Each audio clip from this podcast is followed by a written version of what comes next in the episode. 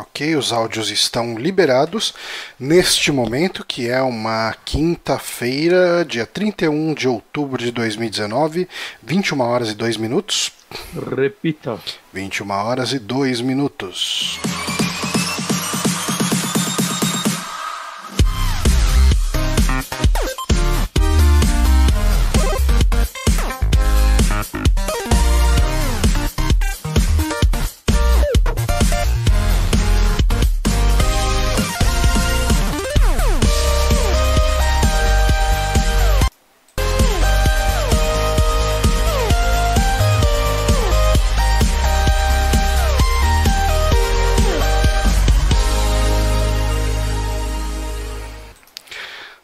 Estamos começando mais um saque aqui no Super Amigos. Eu sou o Johnny Santos, estou aqui com o Guilherme Bonatti, como sempre.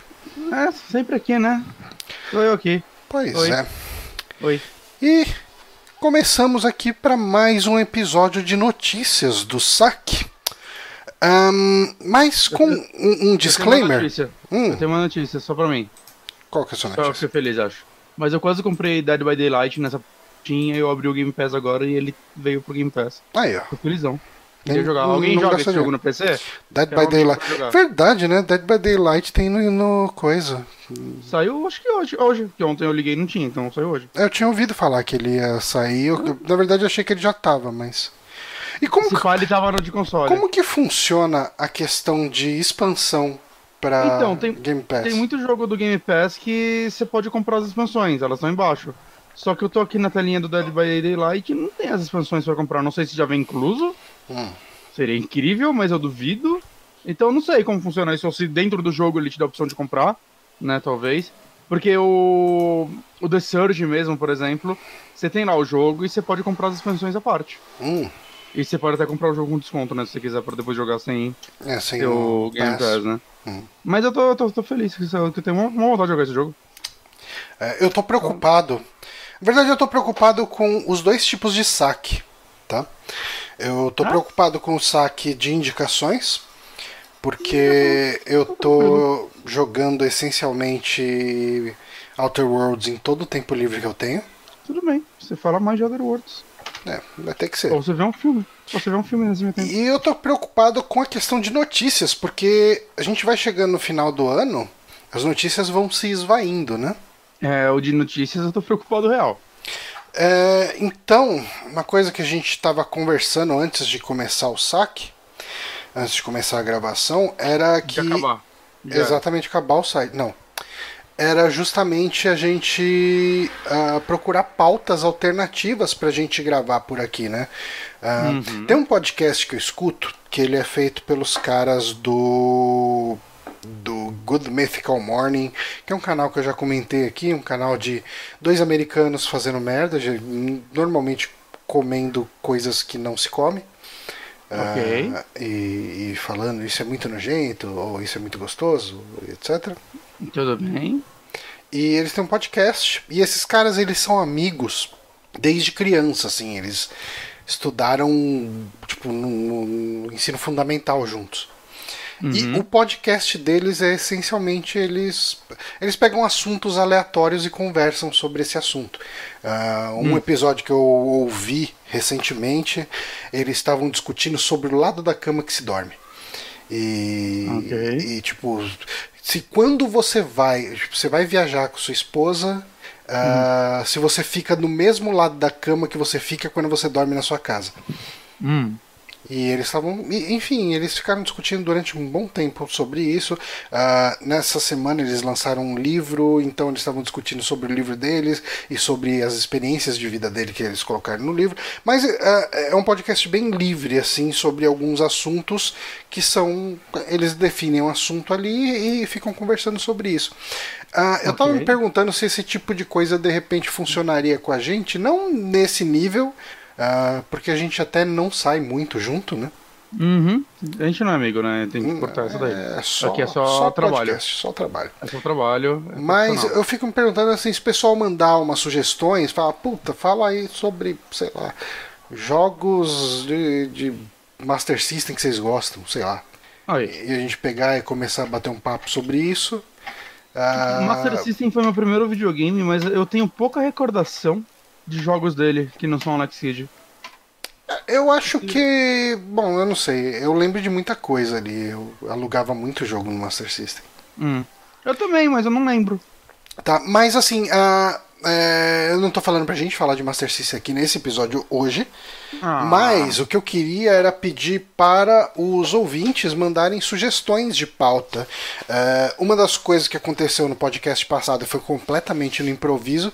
Foi a questão da gente falar do Segredo da Cabana Ah, com spoilers sim, no final do podcast. Eu acho que foi bem legal, tanto que a gente recebeu até alguns feedbacks em relação a isso. Ah, Uhum. Eu gen- gostei de fazer gente que parou o podcast ali naquele momento, foi assistir o filme, depois voltou pra ouvir e tal. Uhum. E, bom, quem sabe isso. Ó, uma das pessoas foi justamente o Peter PPL, né? Que Uhum. ele falou lá no Twitter, né? Que ah, vi sem saber absolutamente nada, achando que era um terror psicológico, fui surpreendido. Ah, e concordo totalmente com vocês em relação à primeira cena.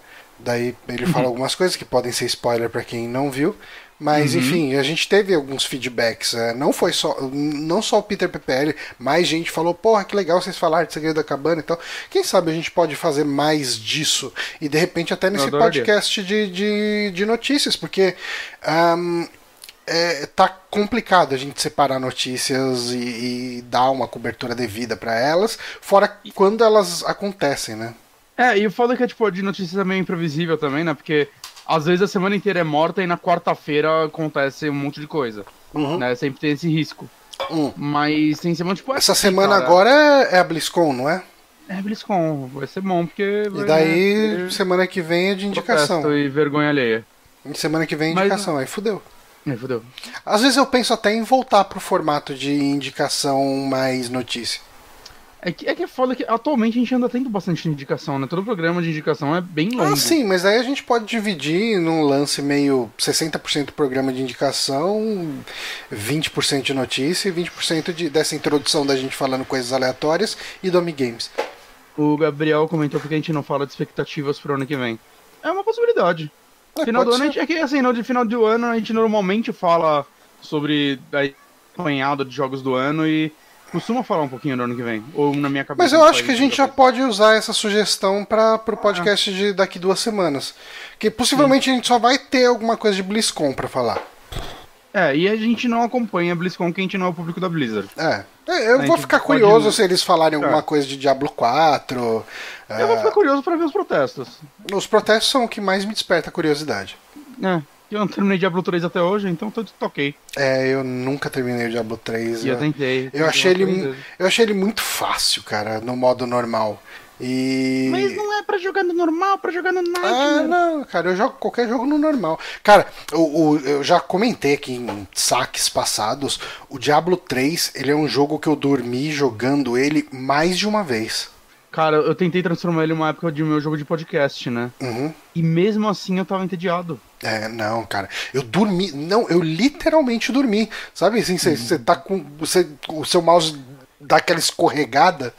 E Sei, sei. você fala, não, cara, não dá. Eu não fiz dá. isso jogando E- Outer Worlds e no- eu- na sexta. Ah, mas, mas aí é você devia estar eu- cansado, né? Mas Já é- era muito alto da madrugada e uma hora eu abri o olho e meu personagem tava só andando na parede. assim. eu, eu acho que eu tenho que parar. É, acho justo. Mas, queria, mas- ahn, vamos pro Amigames? Vamos, momento mais aguardado da semana. Amigames. As Tô pe- curioso, não tenho ideia de que jogo é essa semana que você vai falar. Assim, ah, o jogo dessa semana não, não é só um, como dois jogos. E, cara, Mas a- as perguntas não vão ser exatamente desses jogos, as perguntas serão da franquia. aí roubou da hora. Que no dia 31 de outubro de 1996 saiu Twisted Metal 2. Porra, adoro Twisted Metal. E 31 de outubro de 2000 e de, de 1998 saiu Twisted Metal 3. Então, Três semanas começou a cair. não só pegamos ah, o mesmo dia da gravação, que é 31 de outubro, como teve dois jogos da mesma franquia saindo um, no mesmo dia. Aí não tá nessa página, E o pra Black, mim não que é o existe. melhor. Você pesquisa aí se quiser. Minha pesquisa se limitou a buscar perguntas pra te fazer. Twisted Metal Black saiu no PlayStation 2 dia 18 de junho de 2001, então é inútil. Você gosta muito de Twisted Metal, então? Eu Talvez você saiba. Muito, muito mesmo. Até os spin-off de carrinho de controle remoto eu joguei na época. Talvez você saiba que essa franquia teve alguns nomes cogitados ah, antes Aí de Twisted Metal. jogava. É, para te facilitar, eu trouxe ah, alternativas que não são. é, eu trouxe essa pergunta como alternativas. Então, qual desses títulos não foi considerado para ser o nome da franquia? Firestorm, Urban Assault, Cars and Bombs e High Octane. Caralho, mano. É, é tanto nome bosta pra no final virar Twisted Metal ainda, mas tudo bem, acho que Twisted Metal pegou pelo menos. Eu chutaria daí, e eu vou estar errado, High Octane. Hum, High Octane, você tá errado. Tô errado, eles consideraram High Octane. Uhum. Meu Jesus. Cars and Bomb? Cars and Bombs é a opção incorreta. Cars Porque and Bombs é muito o, ruim, co- o cara. correto seria Cars and Rockets. É, é- puta, eu pensei que você tinha inventado do zero, você mudou. Eu mudei. Cars and Rockets. Não, é, pera, pera, pera, pera aí que eu preciso voltar. Eu preciso achar aqui o. Eu vou ter que achar o link pra confirmar. Não, o criador é, é o maluco do God of War, né? O David. Já. Qual o nome dele? É, é, ele que é o criador de Twisted Metal, né? Uhum, É. isso mesmo. Hoje ele só fica lá no Twitter sendo ele. Ah, tava aqui o link. Pera aí, eu preciso achar o link aqui. Deixa eu só confirmar se é, se é isso mesmo que eu falei. Deixa. Que é o Rocket aí que eu falei. Deixa eu só ver aqui, pera aí. Ah, Pena que o último de Play 3 falam que é uma merda. eu- então minha experiência com Twisted Metal é só demo do de PlayStation 3. Do 1, do 3, aí você. Eu joguei o beta dele. É- Era bizarro porque tinha sniper. É Cars and Rockets que eu falei? Foi. É, era isso mesmo. Porra. Genial. Maravilha. Esses nomes genéricos poderiam ter sido o nome dessa franquia tão amada. David Jeff tinha 16 anos quando ele começou a escrever esse jogo. David Jeff nunca deixou de ter 16 anos, né? Convenhamos. Ah, segunda pergunta. Originalmente, o primeiro Twisted Metal teria finais implementados de uma forma diferente do que foi para a versão final.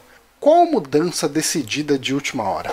Cara, eu não tenho certeza se o primeiro já era assim, mas os outros, que era o lance que eu gostava de terminar com todos os carros, é porque no final era tipo final de Tekken. Todo final de jogo passava um videozinho mostrando a história do, do, do piloto que você tava usando, né? E o carro.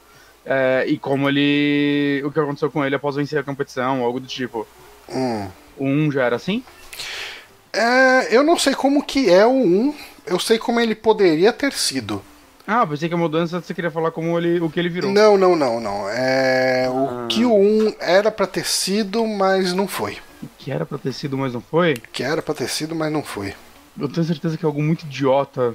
Tipo um vídeo de uma festa com os pilotos. Não, não, não. É uma coisa que você gostaria, porque é uma coisa que você gosta. Ih, caralho, violência gratuita. Hum, É possível que esteja relacionado com isso. Uma coisa que eu gosto seria um show. Não. É, eu acho que você está num caminho muito distante da realidade, então eu vou ler Hum. aqui. É, porque eu peguei as curiosidades de uma lista pronta, Você porque tá eu sou essa pessoa. distante da realidade você ainda tá falando sobre esse assunto. Então vamos lá. Uma curiosidade até bastante conhecida de Twisted Metal, não pelo Bonatti, é que o primeiro jogo no Play 1 teria cenas gravadas com atores reais. Algo muito comum para a época. Você que é uma pessoa que gosta muito de FMV, né? É, então, mas Ah, o, o último teve FMV, lembra? Todos os, os Ah, vídeos dele. eu joguei a demo. Porra, de... as quais contariam os finais de cada personagem. No entanto, a qualidade dos vídeos deixou tanto a desejar e alguns eram tão ofensivos que a ideia foi co- cortada por completo. Existe, será, esses vídeos? Esses finais foram incluídos como bônus no game Twisted Metal Head-On Extra Twisted Edition. Então, Caralho, talvez dê caralho. pra achar isso tudo no Tá YouTube, no né? YouTube, com certeza. É, o YouTube tá aí Ah, pra, eu pra- gostava muito de Twisted Metal. É. Mas um eu joguei pouco, um eu aluguei, eu tinha dois pra frente. Vamos pra última pergunta, já que você teve dois pra frente, talvez você tenha tido quatro. Tive. Mas Hum. eu confundo 3 e o 4. Ok, mas em Twisted Metal 4 Não, pode é possível escolher um carro inspirado em um famoso clássico da sessão da tarde. De que filme estamos falando? Mad Max? Não. Opa, eu fui tão. Uau!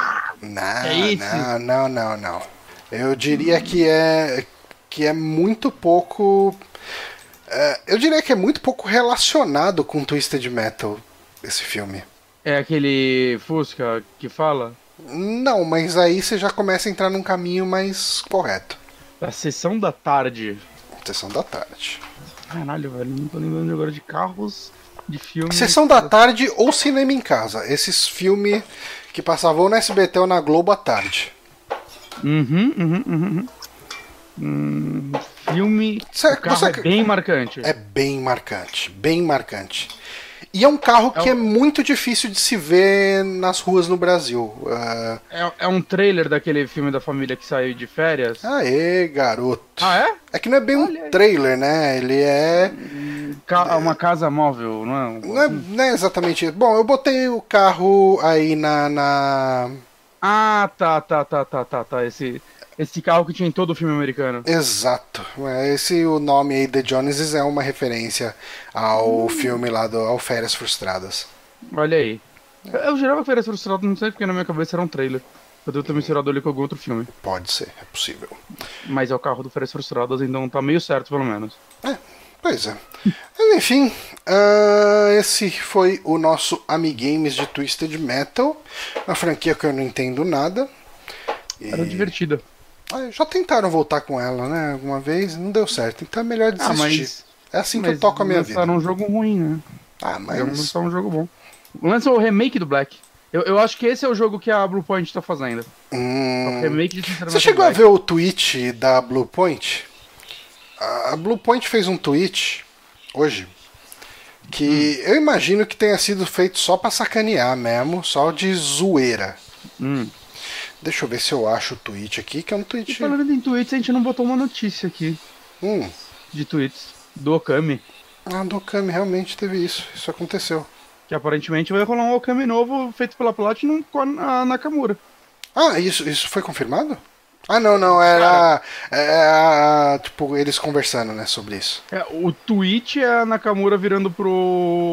Ah, mas a Nakamura viaja muito, né, no- nos tweets Tá, dela. mas ela virando pro cara, pro. Caralho, qual é o nome do. Do, do careca da Platinum, o poderoso chefão deles? É o. Sempre confundo. Eu sempre penso no Mikami, Eu mas tô não é com o o Mikami na cabeça também por sua culpa.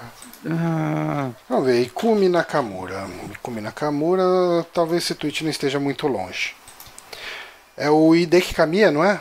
é o Kamiya, Kamiya. É isso. Ela virando pra ele e falando alguma coisa, vamos ser o novo Kami, e ele faz um joia e acaba o tweet. Então. Não sei se ela tá envolvida, mas parece que a Platinum tá fazendo um Okami. E eu tô muito feliz com isso. Deixa eu ver se eu acho o tweet aqui deles. Ah, é, achei. É, É, é o último tweet da Blue Point. A Platinum ela tem uma relação boa com a Capcom, então. Então, então é isso. Mas pode falar esse tweet. Deixa eu, deixa, eu vou botar São até notícias tweet. o notícias tweet. Eu vou até botar aqui o tweet na tela. Aqui. Corta pra mim, corta pra mim. Saudades aqui. Eles botaram esse tweet aqui. E, e se você olhar aqui, eles têm muitas referências a nomes de jogo. Mas vamos lá. So calm this spooky night. A symphony of rumors. Not one, but two. Return from shadow. A resistance to dart home as black monsters escape twisted hills to wonderlands and siphon souls. Filter your candy collection soft from solid and be eco-friendly. Have a metal Halloween. Aí, se você olhar aqui as pessoas. Tá fazendo um remake pra porra, hein? O melhor tweet aqui é o do Nibel falando, né? Eh, That's right, we are remaking every game ever made. o, Nib o Nibel, é um, aliás, é um dos perfis muito bons aí pra se seguir. Ele tem Ah, bastante ele ana- várias é, paradas, né? é. Ah, Eu não sei quem é esse mas, cara. ah, pra quem não fala inglês aqui, esse tweet ele falou que estão fazendo o remake de todo mundo. Mas basicamente eles fizeram uma frase aqui falando. eh, Eles soltaram esse, essa, esse tweet no Halloween, né? Hoje. E daí falaram, ah, essa noite spooky, spooky é assustadora de um jeito meio, Uhum. meio infantil.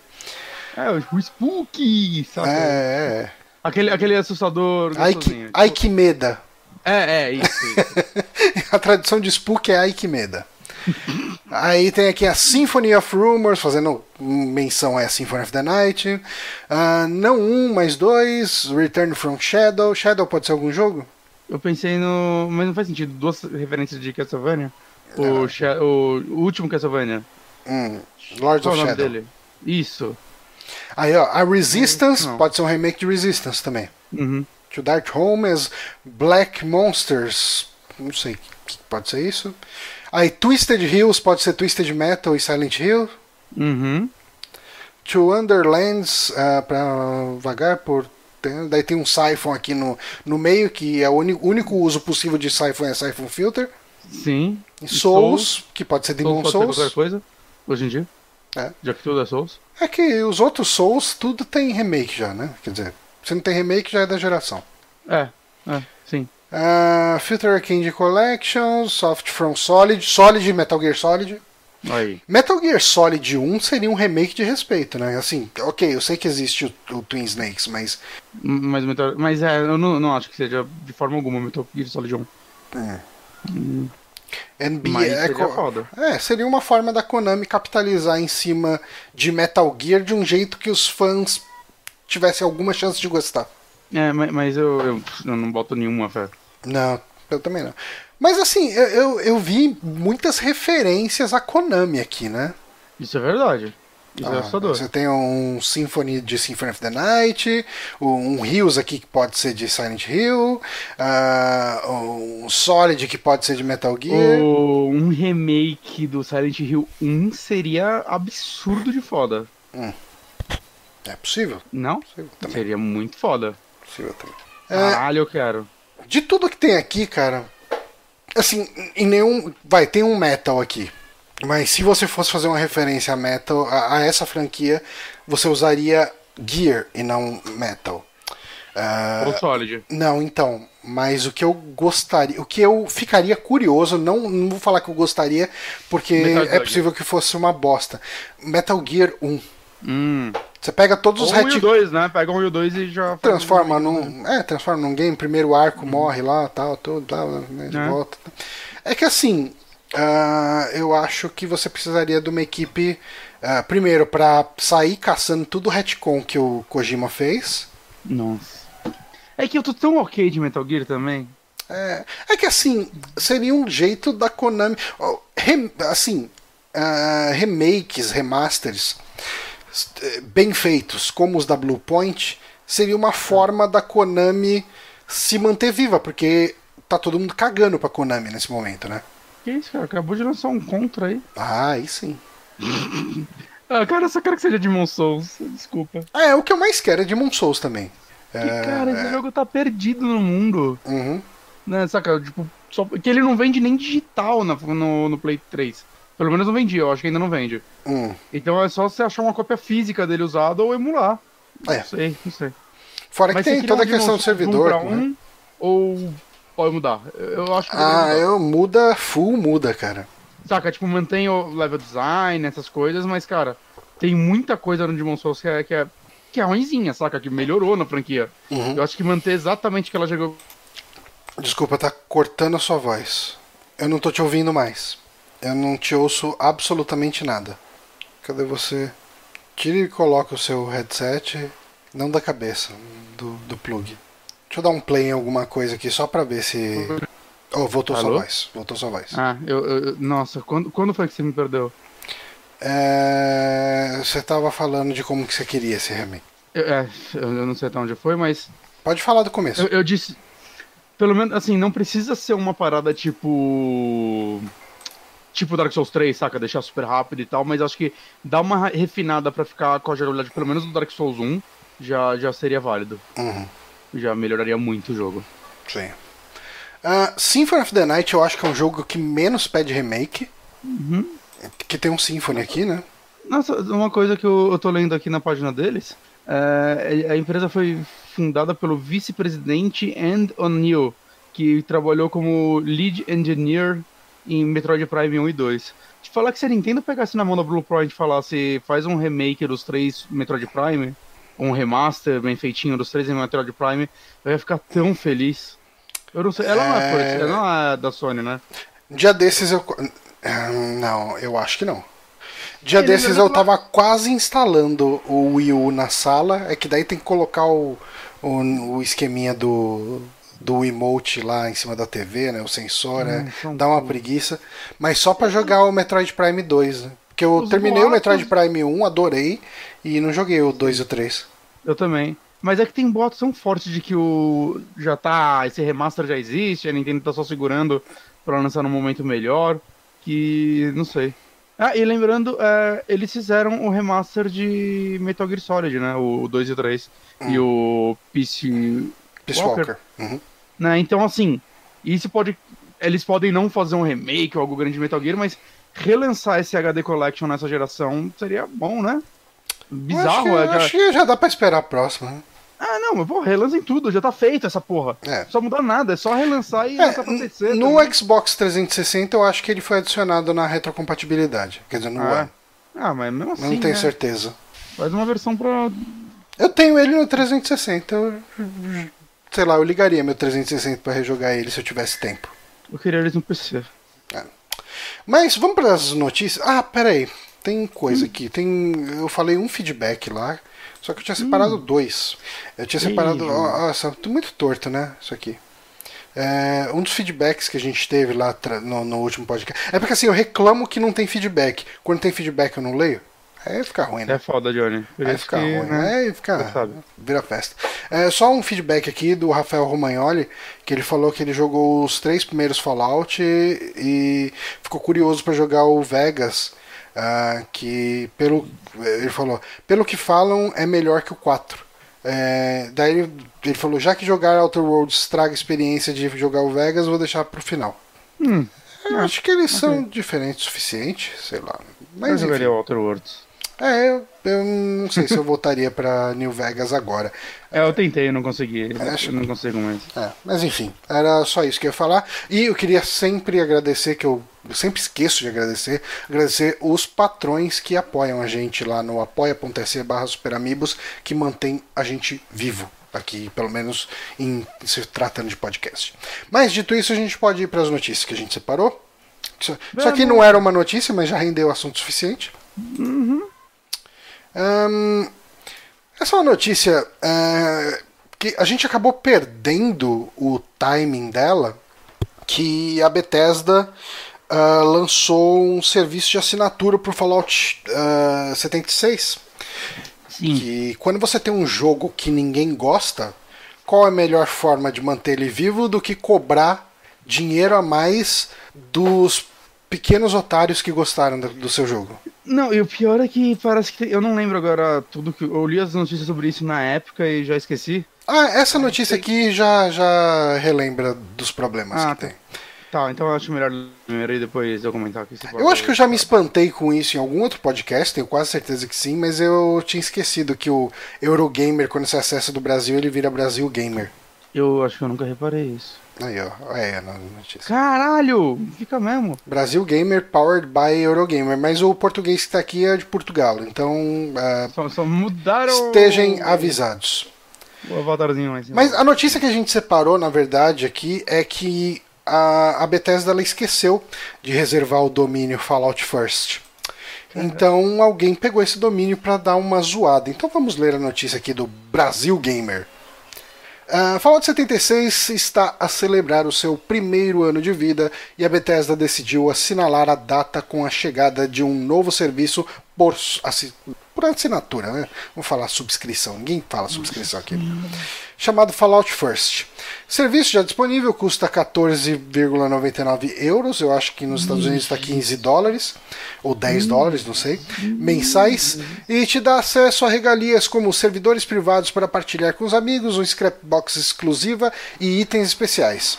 No entanto, a Bethesda parece não conseguir escapar à controvérsia e e Fallout First chegou com diversos erros. Os jogadores descobriram que os servidores não são privados, eles foram invadidos por outros jogadores. Surgiram NPCs mortos e a Scrapbox eliminou os itens que foram lá guardados pelos jogadores que pagaram por um serviço que não cumpre o seu propósito. Parabéns, cara. É- Algo nesse jogo funcionou. Sério, tu. Cara, é. Esse jogo eu acho que é um dos maiores desastres que eu vi na minha vida. Eu, eu lembro de um perfil do Twitter que fala de jogos que tem avaliação melhor do que Ah, sim, era Fallout muito bom. 76. Mas nem, nem é por isso, cara. Tipo, literalmente tudo que lançam nesse jogo quebra. É. É tipo, saca? Bethesda, Então, assim- uma hora pra você entender que essa bosta de engine seja É. tão, ela não foi feita para essas coisas. Esse é um ela é uma problema. engine de 20 anos. E ai, mas a nossa comunidade adora a nossa engine que eles fazem. Vai tomar no seu cu. É, esse é o problema, assim. ahn, você tem uma praia. Aí você chega e você monta um quiosque nessa praia. O quiosque, assim, o quiosque ele faz um certo sucesso, mas o pessoal nota que do lado passa um, um esgoto ali que cheira meio mal. Mas o pessoal gosta da comida daquele quiosque e continua indo. Você continua mantendo esse quiosque e o esgoto só aumenta. Aí você resolve dar uma ampliada nesse quiosque. Eh, você vai vender a mesma coisa de um jeito mais pasteurizado, talvez. Ao invés de vender um bolinho caseiro de bacalhau ali que você faz, você começou a comprar o bolinho caseiro no mercado e fritar ali e vender no seu mesmo quiosque do lado do esgoto. E o pessoal continuou comprando. O pessoal reclamou bastante, falou: porra, essa experiência tá muito mais genérica. Eu gostava do, do que vocês ofereciam ali atrás, foi uma experiência tão única. Mesmo com o esgoto que tinha ali, eu tava curtindo. Mas ali ela continuou. Aí, a gente chegou em Fallout 76, o que, que a Bethesda fez? Vamos aproveitar aqui que a gente está em cima dessa areia, com esgoto, e vamos construir uma piscina aqui, do lado do esgoto, onde todo mundo vai poder aproveitar esse, essa água do esgoto em, em seu esplendor, e vai ter só a água do esgoto nele. Então, esse é Fallout 76. É uma piscina construída com água de esgoto. Um, Só falando um negócio daí. Desculpa ter inventado toda essa analogia aqui na hora. Eu achei excelente. Embora eu gosto da analogia do Dope também, que é Fallout 76, na verdade, é uma experiência onde eles estão simulando como seria um jogo feito por pessoas num futuro pós-apocalíptico. Hum. Então o jogo é como se ele fosse programado por alguém vivendo em Fallout. Eu vou fazer uma analogia aqui que não tem nada a ver com nada do que a gente está falando, mas toda essa conversa me fez lembrar dela. Eu tenho. Você já foi naquele, naquela hamburgueria 50s? Já. Eu tenho um amigo que ele tem uma teoria de que por que, por que, que o 50s chama 50s. Hum, Qualquer pedido que você faz lá leva pelo menos uns 50 minutos para eles entregarem. eu não lembro de demora. Não. Quanto tempo eu não vou lá? É que assim, eu ia no 50s muito quando eu trabalhava no Buscapé e eu ia na hora do almoço e a hora do almoço lá era infernal. Mas desculpa, a gente pode voltar. Né? É, eu só ia falar também da engine. É, na verdade, essa engine que eles usam, eles estão usando há 7 anos só. Ela foi lançada com Skyrim em 2011. Hum. Só que ela é baseada, resumindo, é, um, é a engine anterior, que é a Game Brio, Uhum, cheia de Durex para ter novas funções. ok. E essa Game Brio, ou Brio, não sei, é de 97. Hum. É, tem 22 anos, cara, essa porra. Já deu, né? Mano, usa a porra da Unreal Engine. É, o, o Outer Worlds provou que dá pra fazer um Fallout muito bom em cima de Unreal Engine, né? E muita coisa é que tá ali, muita coisa que tá lá, eu tenho certeza que tá lá só por legado. É, só pra, pra- Tipo, o lance da. é, Você viu que eles até brincam com o lance das janelas? Não. É, Bom, todo mundo sempre critica as janelas de Fallout de Skyrim, que você entra num lugar e, tipo, não dá pra enxergar o que tá do lado de fora do lugar onde você tá. As janelas são todas, é, tipo, barradas, ou escuras, ou espelhadas, você não consegue enxergar o que tá do lado de fora. Ah, repara nos loadings de Outer Worlds, tem um anúncio de uma janela falsa. Que é tipo, ah, não sei o que, como se fosse uma janela de verdade. Tipo, finja que sua casa tem janelas, sabe? É, Mas assim, ele faz isso também. Faz, mas mais pra entrar em cidades. As casas em si, você abre, entra e sai delas normalmente. É, mas. que tirando uma ou outra que tem alguma quest dentro, que né, aí rola aquele efeito Snoopy, né? Que você entra numa casinha e lá dentro é uma puta casa gigante. Ah, sim. Mas normalmente nas cidades você entra nas lojas, em tudo, sem Ah, sim, sim, isso é verdade. Mas as janelas que existem nas casas são assim, elas não, não funcionam pro lado de dentro. Mas, mas eu sinto que isso daí foi feito pra facilitar um pouco o processo de Pode ser, pode ser, mas eles Coisa brincaram que a com Bethesda isso. não pode se dar o direito, porque são jogos milionários os dela. Sim, mas voltando aqui à notícia, né? Eu parei no meio aqui. É Ah, difícil não parar pra bater um pouquinho mais. né? é, sempre, dá uma vontade de bater, não- né? Não, Ah, dá vontade, cara, de bater no Todd Howard também. Sim. Mas retomando aqui. O anúncio do serviço não caiu bem entre a comunidade e a ineficácia do serviço apenas piorou a situação, o que motivou um jogador irritado a registrar o site falloutfirst.com. Hoje, dia 31 de outubro, o site ainda funciona, então você pode entrar em Fallout First aqui e é o site do cara ainda. Ah, tem ele, ele aproveitou aqui para anunciar uma, eh, uma iniciativa legal aqui, que é o Count Shop de, do, do, do Count Shop ah, do Extra Life aqui.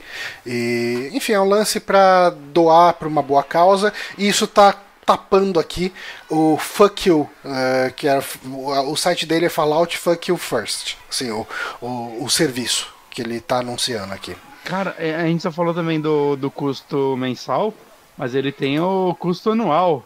também, né, É, é se 100 quiser dólares, pagar. né? Ou Sim. 100 euros, sei lá. 100 dólares, meu amigo! Você pode assinar aí. Cara, Ah, mas enfim, ó, só voltando com aqui 100 na notícia, depois a gente dá uma navegada no site e joga dele. The Other Worlds. Ah, o que fizeram foi uma autêntica sátira ao serviço da companhia e, apesar de já ter sido removido, ah, não, não tá removido não, cara. tá, Não, tá no ar lá. dele agora. Foram capturadas imagens para posterioridade para que jamais seja esquecido o que foi feito. Ah, o site repleto de ofensas à Bethesda e o tratamento que ela dá aos seus jogadores, ah, o que torna compreensível a ação célere da companhia. Não, a, a companhia, se ela agiu, já desagiu. Então tá lá o Fallout First. Cara, é, esse site ele essencialmente ele xinga ah, a Bethesda e os jogadores que pagaram por Fallout 76. Ele chama os jogadores de idiotas e de burros o tempo inteiro. Ah, e ele, cara, tipo, eu, eu acho que qualquer castigo pra Bethesda é pouco. Cara, eu, eu acho lindo, cara. É- Ela conseguiu não registrar um domínio. É, E, tipo, e assim, não é, nesse- como se o cara. isso Não é como se o cara errado, tivesse né? feito um- uma puta de uma volta pra fazer um site fake de Fallout First, né? Ele registrou literalmente falloutfirst.com. Uhum. Ai, ai. E, e, nossa, lembra na E3 quando eles tentaram. ven- Eles deram aquela desculpa e depois tentaram vender uma volta por cima que nunca existiu desse jogo. Eu- quero muito ver como vai ser a próxima E3 da Bethesda. É, será que eles vão insistir em continuar é, é, fazendo conferência na E3? Cara, eu acho que sim. Porque a Bethesda, ela, é- ela Ela deve estar dando dinheiro ainda. O, o foda da Bethesda, assim, a impressão que eu tenho tido ah, nesses últimos, nas últimas E3 é que ela quer se posicionar como uma EA ou uma Ubisoft. Ao Mas mesmo não- tempo que ela não parece ser isso. Quanto mais você presta atenção na Bethesda, menos ela parece esses outros estúdios. Porque assim, mesmo EA e Ubisoft tem os altos e baixos, né? Tipo, a Ubisoft estava vindo de uma sequência boa esse ano, tá indo mal. Ah, a EA tá com uma chance de se recuperar aí perante os gamers com o, o Star Wars aí single player novo que vai sair, né? O Jedi Fallen Order. Ah, a gente vai falar de EA mais pra frente aqui. Mas são estúdios que montaram a, a- a sua uma tradição ao longo de muitos anos aí, né? Tipo, com franquias bem icônicas e eu acho que principalmente com lançamentos é, bem recorrentes, né? Tipo, o, tipo, o, o- o Assassin's Creed teve uma época que quase todo ano tinha. É, Ah, teve, teve, um ano que saíram dois ou três é, menores. Teve o, o Rogue, o Unity.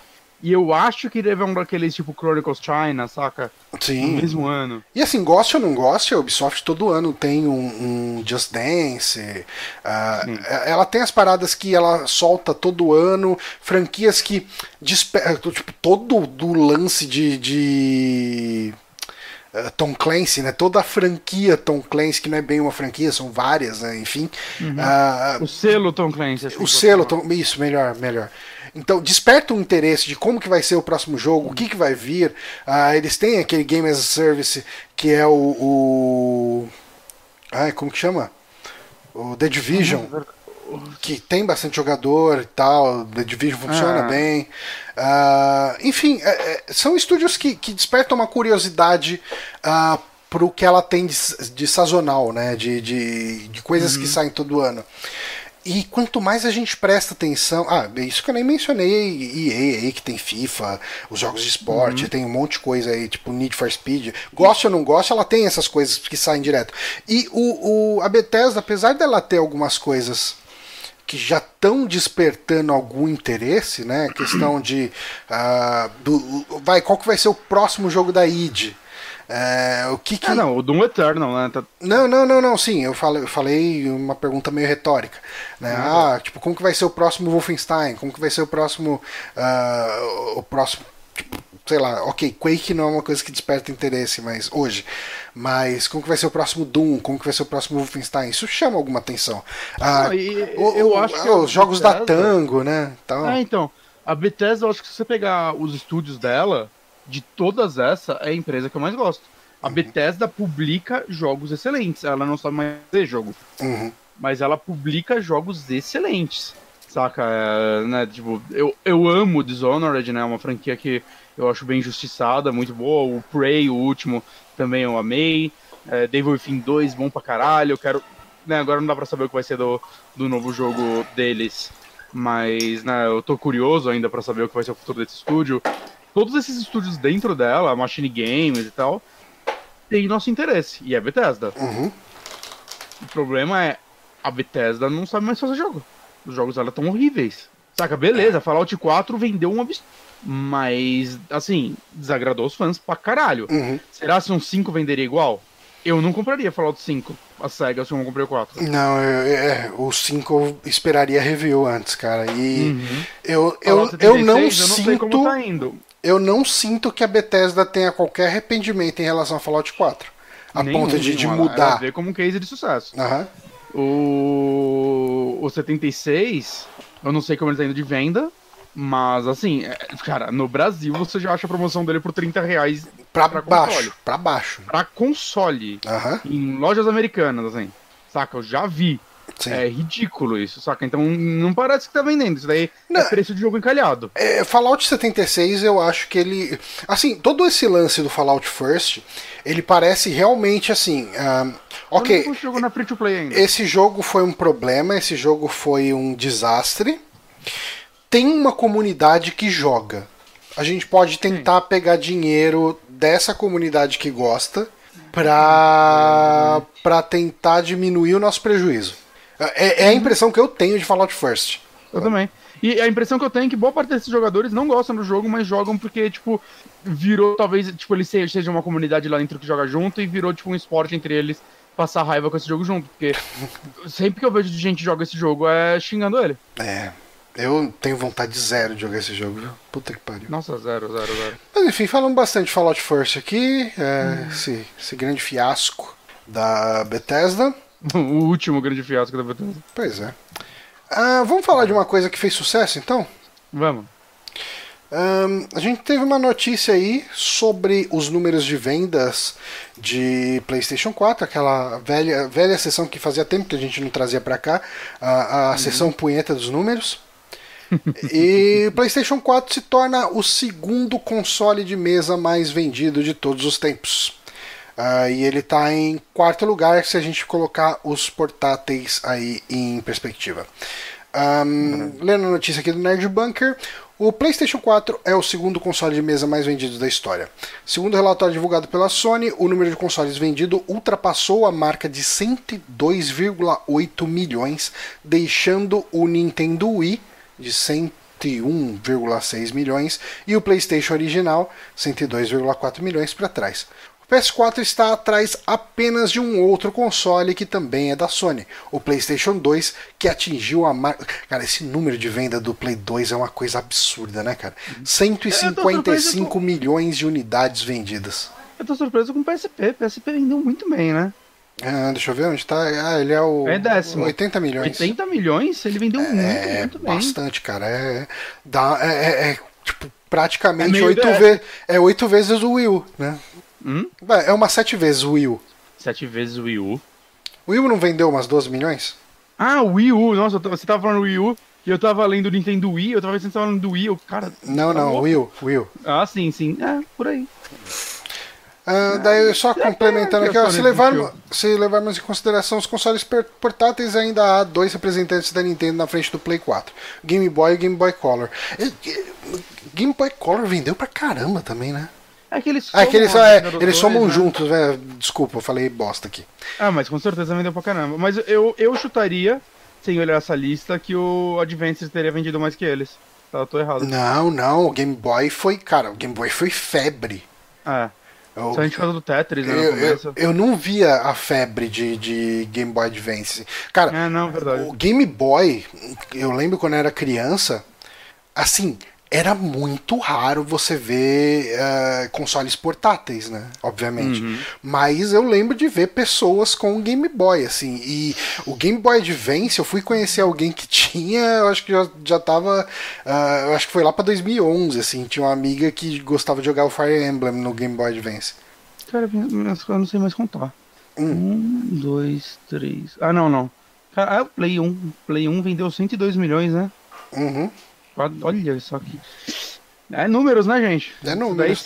E assim- que, que o Play 5 vai ser uma bosta. Ó, levando em consideração que o Play 4, mesmo com o lançamento do Play 5, ele deve ter ainda um- uma cauda longa aí de, de vendas ainda, né? Tipo, não é todo mundo que entra na geração seguinte logo que ela sai. Muita Na gente verdade, muita continua gente comprando. Entra agora na- no Play É, 4. né? Exato. Ah, eu acho, bom, eu acho que ele passa Game Boy e Game Boy Color. Eu não acho que ele chega em Nintendo DS. Não. Caralho, gente, compra um milhãozinho de DS aí pra dar um empate? Cara, o DS, o DS para mim, ele tá no meu top 3 de melhores Mas- consoles que eu tive. Mas o DS também tem que considerar que tem umas roubadas aí, né? Que é DS, DSi, DSXL. Ah, tá, mas é a plataforma. E Japão a galera compra um de cada cor. Alguém pode alegar que Play 4 tem Play 4, Play 4 Pro, É, mano, Play 4 Pro vendeu acho que um quarto. que vale até mais a pena do que, é com- bastante. que, que vale até mais a pena de comprar do que, se bem que não, o DS pro DSi foi uma é o, o DS pro DS Lite é uma diferença grande. O DSi parece mais um downgrade do que um uma, O um avanço. é o que colocou a internet, né? O, Li... eu, eu- o, o DS normal não tinha internet? Eu acho que não. Pelo menos O- se tinha pra jogar, talvez, mas não tinha lojinha online. Será? Não tinha eShop, Não, então, ó, o, o DS normal ele tinha um problema de iluminação, era bem zoada a iluminação dele. Ah, e ele era um console meio feio, sendo bem sincero. Eu nunca tive um DS. Não, DS Só o 3DS. puro eu não tive. Então, eu tive o DS Lite. Eu O acho, eu acho o DS Lite tão bonito, cara. Eu acho ele mais bonito do que o 3DS. Uia? É, Não, eu acho ele. Cara, ele é. Nossa, É que assim, eu, eu, eu tenho dois 3DS, né? Eu tenho o 3DS normal e o. o Neo. Uniu. Eu acho o normal, original, pequenininho, lindo. É, então, é- é, eu lindo. acho que esse é meu problema. Eu tô pensando que o DS é mais bonito do que o 3DS, porque. ah, o, O, DS 3 Lite é parecido com o primeiro 3DS, né? Exato, e o Ah. 3DS ah, que eu tenho é o XL. É. O, o meu Neo também é o XL e, tipo, eu prefiro, obviamente, jogar nele e tal. ah, né, sim, é maior, mais tudo confortável. Tudo. Só que eu sinto que o DS normal tem um acabamento mais não, é- sofisticado. é- é muito Até a canetinha cara. dele, a canetinha dele era de ferro e ela esticava, saca? Ela Hum. abria assim e tal, enquanto do New é tipo uma canetinha de plástico. Cara, o, o, o meu DS Lite, né? Enfim, o DS, ele tá pra mim entre os consoles que eu mais joguei na minha vida. Que É. ele. Eu, eu jogo. Tipo, eu trabalhava. Quando eu peguei o DS, eu não tinha apartamento ainda. Eu trabalhava na Vila Olímpia, que é sul, né, zona sul de São Paulo, e morava na zona leste, em Ermelino Matarazzo. Então é um quase que é quase que um dos últimos bairros de São Paulo na direção leste. Ah, então eu pegava muito tempo de ônibus, muito tempo. E eu jogava cerca de duas horas por dia, todos os dias, assim, sem, sem, sem pular nenhum. Então eu joguei muito o DS. Eu chegava em casa, às vezes continuava jogando. Você, tá numa fase complicada, você quer passar um boss, você quer upar um personagem e tal. Você vai continuar jogando. Então, no mínimo, eu jogava duas horas por dia, todos os dias. Então, uhum. cara, eu joguei pra caralho o DS. Mas, assim, o, o Play 4, cara, eu queria ter jogado mais ele, mas o Play 4 ele veio já numa época minha que eu tô jogando menos videogame no geral. Uhum. Uh, eu tô, tô sentindo que eu tô jogando menos. E nesse final de ano eu sinto que eu voltei a jogar um pouquinho mais. Mas nem de perto chega ao tempo que eu jogava no Play 3, sabe? Uhum. Uh, a próxima geração eu tô me decidindo ainda entre Xbox e PlayStation, uhum. porque assim, por mais que eu goste dos exclusivos de PlayStation, uh, todo o lance de serviço do Xbox me atrai muito. É, eu, eu, sei que eu vou acabar pegando PlayStation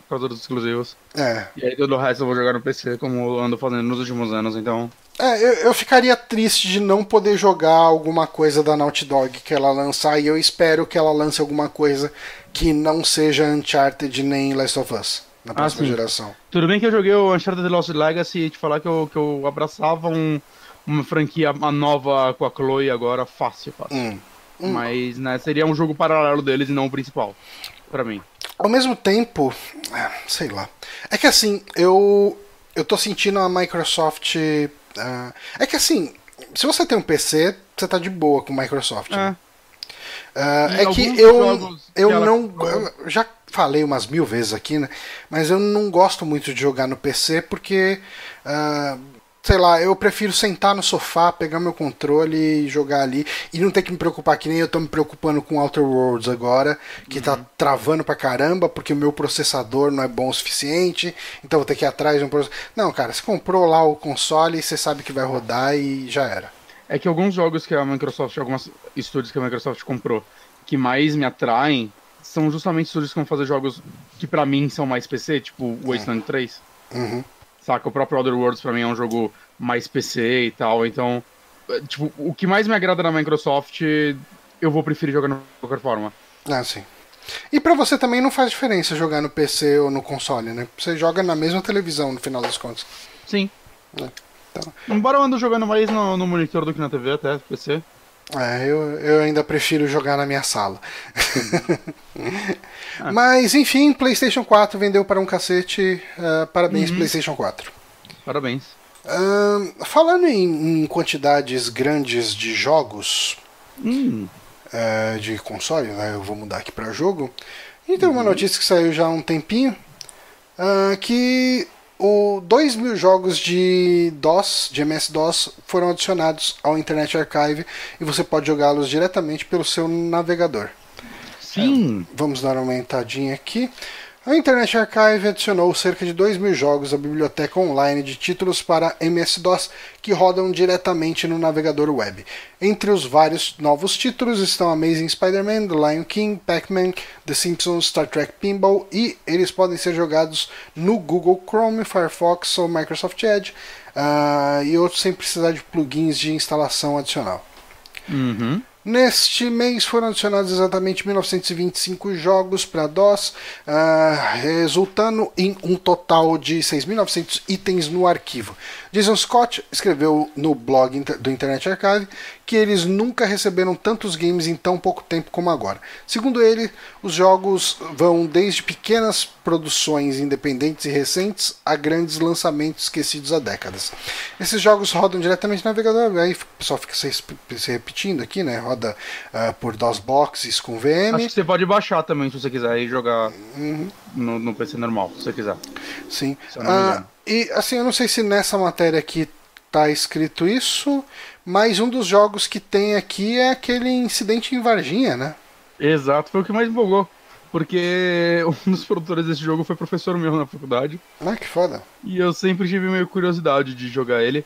ele ah, alguns dá pra baixar, outros não. Eu abri aqui o incidente em Varginha e ele tá aqui um negócio, stream only. Hum, então, dá pra jogar por stream e chupa Google Stadia. Ninguém precisa pagar você pra jogar. tô, tô, abrindo aqui, cara. 600 megas tem o jogo. Pesadaço. É. Irônico. É um CD, Mas- praticamente. É, é que na verdade ele baixa o jogo local, abrir aqui, ele baixa um metadata, você espera o download acabar e quando acaba esse download você joga no desktop. Né? Então não é um 100% streaming.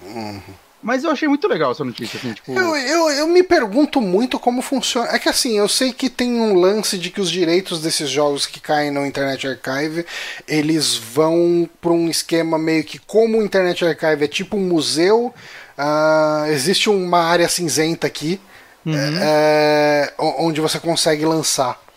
Ah, esses jogos, mas eu não sei como funciona a questão de- desse tipo de licença e se é Também tão não. liberado assim, cara. Se, por exemplo, chegar. Porque assim, um dos jogos que foi incluído aí nesse pacote foi o Lion King.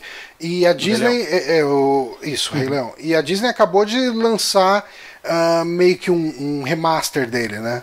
Tem o jogo dos sucrilhos. Caralho. Ah, é. E daí assim, eu me pergunto, como que funciona se a Bethesda virar e eh, Bethesda, desculpa, a Disney virar e falar, não, a gente está comercializando esse jogo, a gente tem Então, licença ativa desse jogo e Eu chutaria que isso é resolvido antes de ir pro ar, antes de ir pra aí. Eu não sei. Eu me pergunto de verdade como isso Porque funciona. Eu acho, até onde eu sei, que tudo aqui é meio legalizado. Hum, Mas eu posso errado. é. Caralho, tem uma quantidade gigantesca de jogo de baralho. Ver essa notícia do, do Internet Archive aqui, sabe o que, que me deu vontade de jogar? Eu nem sei se esse jogo tá lá, mas eu tenho esse jogo no GOG, aquele Beneath a Steel Sky, eh, que é um point and click que eu nunca terminei e tá pra sair a continuação dele, né? Que vai ser o Beyond the Steel Sky. Hum. Cara, tem uma coisa aqui que acho que vai te deixar bem feliz. Hum, Se for como eu tô pensando. Ah, eu acho que não é. Que é o primeiro Monkey Island. Mas eu tô na dúvida se é a versão de DOS. vamos ver aqui.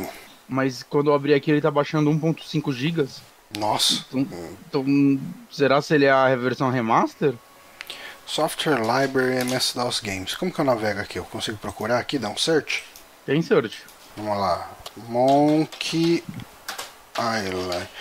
Talvez seja, talvez seja um giga, porque eu, não sei quanto tem de espaço, quanto, qual o tamanho da com VM, né? Não deve ser um giga. É, então. Mas eu acho que esse é o tamanho do. Ah, mas ele vem com os manuais, né? Se bem É? que um giga para manual é muita coisa. É. É, eu não sei o que, que vem. Download options. Uh, file, single page, processor, torrent. A gente pode dar uma olhada depois, né? Não precisa olhar aqui no meio do podcast, né? Eu tô falando com você, pare de baixar o jogo aí. Desculpe, desculpe. Tá, mas enfim, a Internet Archive é uma porrada de jogo. Se quiser jogar um jogo velho de DOS aí, fica a dica. Exato. Eu quero jogar Incidente em Varginha. Vai em archive.org ali, procura pelo jogo, daí você consegue baixar. É isso aí. Isso aí. Alguns só jogar pro browser. Isso Você aí. pode jogar no seu trabalho quando o seu chefe não estiver olhando. Beleza, vamos para a próxima notícia. Vamos. Falando em jogos que tem licença, se dá pra vender, se não dá. A gente teve uma notícia aqui, muito bom esse segue, muito bem feito. Uhum. A gente teve uma notícia saindo aqui já no site direto da EA de que a EA tá com a parceria com a Valve com o seu projeto lá com o seu sistema lá de EA Access. Uhum. Electronic Arts e Valve fizeram uma parceria para colocar os jogos da EA nas mãos dos jogadores no Steam. A partir do começo do ano que vem, o EA Access, nosso serviço de assinatura com grandes jogos e vantagens para os assinantes, chegará ao Steam. O EA Access é o primeiro e único serviço de assinatura disponível no Steam e a quarta plataforma a ter uma assinatura da EA. Sim, porque ele já é disponível para PC, já é disponível para Xbox One, é disponível para Play 4 e agora no Steam. Quer dizer, o PC que eu falo é pelo Origin, né? Uhum. Ah, quando eu falei o primeiro PC. Parceria começa com Star Wars Jedi Fallen Order, com lançamento no dia 15 de novembro e disponível para reserva hoje. Nos próximos meses, os jogadores do Steam poderão jogar outros grandes títulos como The Sims 4, Unravel 2, ah, jogos multiplayer como Apex Legends, ah, FIFA 20 ou 20, Battlefield 5 ficarão disponíveis no ano que vem e jogadores no Origin e no Steam poderão competir um contra o outro. Cara, ahn, a EA eu acho que tá em vias de deixar de, de, de- de ter o Origin, eu imagino. Quer dizer, eu não sei Não, o quanto deixar, custa. ela vai deixar lá em paralelo, mas. É, mas eu não sei o quanto Não. custa você manter uma loja dessas. É, não sei. Mas Se não for que- um custo significativo, beleza, dá pra largar lá e beleza, tranquilo. Uhum. Mas se for uma coisa que demande deles, eles podem manter o serviço só o EA Access e, cara, e tocar com o EA Access dentro de Steam, tocar, tipo, fazer a venda dos jogos ali pelo, pelo Steam mesmo. Como que tá a questão das exclusividades dos jogos do, da EA? Eles ainda estão exclusivos no Origin? Imagino que sim, né? Eles estavam os exclusivos no Origin. É. Agora acho que vai começar ano que vem, né? A mudar. Uhum. Esse ano vai sair o Star Wars. Eu acho que ela deve ter visto uma quedinha de vendas aí. E esse Star Wars parece estar sendo meio caro. Eles falaram, não vão anunciar em outra loja também, que senão pode dar ruim. Uhum. Eu tô até tô, tô abrindo aqui o Steam pra ver se tem algumas informações. Só tem preço? Caralho, como tá caro esse Star Wars? Não vou jogar no lançamento nem fudendo. Quanto que tá? 200 239 reais a versão normal e 279 reais a Deluxe, que eu não sei o que vem. Tá caro jogar joguinho, né, cara? A Deluxe vem uns item bosta, behind the scenes, skin, isso aí. Artbook, digital. É, eu- isso aí, Deluxe parece a versão que você não quer. Tá. Eu queria jogar esse jogo, mas eu acho que eu quero mais jogar. é, eu- Eu quero jogar o Death Stranding mais. Eu quero jogar esse jogo, mas eu não quero jogar 139 reais. É, eu não quero também gastar 239 Uhum. reais. É, vai, vai ficar pra promoção. Mas Mas, assim, cara, ah, dito isso, falando, voltando a falar aqui em, ah, em questão do EA Access ah, no Steam, eu acho que faz todo sentido, cara, porque a gente tá sentindo um ou outro movimento da Valve em relação ao Steam ah, e tudo leva a acreditar que é por causa da- do surgimento da loja da Epic. Ai, caralho, o que tá acontecendo? O que, que aconteceu? Ai, porra, tô tocando uma música aqui, para, Tá, susto. enfim. Parou. tudo leva a acreditar que isso, é, isso tudo é por causa do, do- do- por causa do surgimento da, da lojinha da Epic. Sim, É, eu consigo ver a EA ah, lançando isso depois dentro da loja da Epic, uhum. mas eu não imagino que isso vai acontecer tão cedo. Então, com isso, assim, os jogos da EA são jogos que vendem muito. Ah, são, FIFA, pelo menos. FIFA. Cara, e eu imagino que até outros, Battlefield ah, e tantos outros jogos. Uhum, Eu acho que bem, Battlefield acho. 5 foi meio fiasquinho. Ah, tá, mas o fiasco de Battlefield 5 deve ter sido uns 5 milhões, 6 milhões. Não sei. Vamos ver aqui. que. Vamos ir no VG Charts, que tem aqueles números que todo mundo fala que não serve pra nada. Mas a gente adora. É, a gente passa essa informação aqui. Vamos ver. Tô nele também. Telefield 5. Não existe, porque vai ter o feed V. Filho da puta. É isso aí, deixa eu trazer aqui a janela. Field. Filho da puta. Não, não consigo se. Travou. Nossa, Nossa. esse site é muito cagado, tem uma porrada de. de... Battlefield V. Pra PlayStation 4, não tem número. É, eu tô procurando números aqui, tô vendo o review score. Vamos procurar de novo. Ih, não divulgou o número, vendeu 3. não, não tem Critic Store, não tem. Battlefield V Sales. Disappointed by 7.3 million Battlefield 5 sales, segundo o Jim Sterling. É, 7.3 milhões. Ok, eu consigo entender que isso, esse seja um número decepcionante para Battlefield. Mas é um número grande de vendas, vai. Sim, Convenhamos. sim, sim. Resumindo, Cara, bom pra, bom pra quem tá no Steam e eu imagino que isso indique aí uma volta de títulos da EA pro Steam, mesmo fora do serviço EA Access. uhum, também acho. É, beleza. Ah, qual que é a próxima notícia, Bonatti? Próxima notícia, João, é uma notícia. Vamos, noticiar mais possíveis cagadas. Site vaza supostas imagens e primeiros detalhes de Overwatch 2. Hum, Sequência teria foco em ma- maior em PVE, player versus inimigos. environment. Parece que os rumores de Overwatch 2 estão, é, será anunciado durante o evento da BlizzCon 2019 e estão cada vez mais fortes. Eu acho que eu li errado, mas a vida é assim. O site americano ESPN Cara, bora pra ter soluço. Hum. Reportou que teve acesso aos documentos envolvendo o projeto e reportou que o jogo terá, uh, terá de novo, além de. Nossa. E divulgou o que o jogo terá de novo, além de divulgar as primeiras imagens. A sequência tem duas principais novidades. A primeira é a nova missão Player vs Enemies. Esqueci, Environment. Que terá quatro jogadores e se passará no Rio de Janeiro. Que? Hum.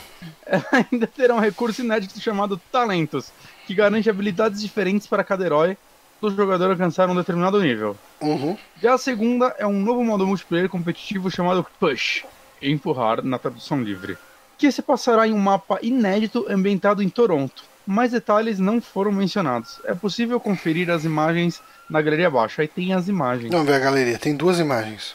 É, parece pôster. É, ok.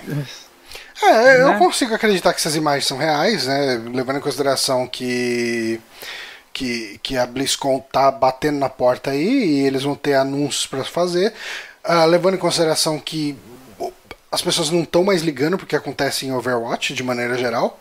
Uhum. É, ninguém liga para personagem novo, para cenário novo, para evento novo.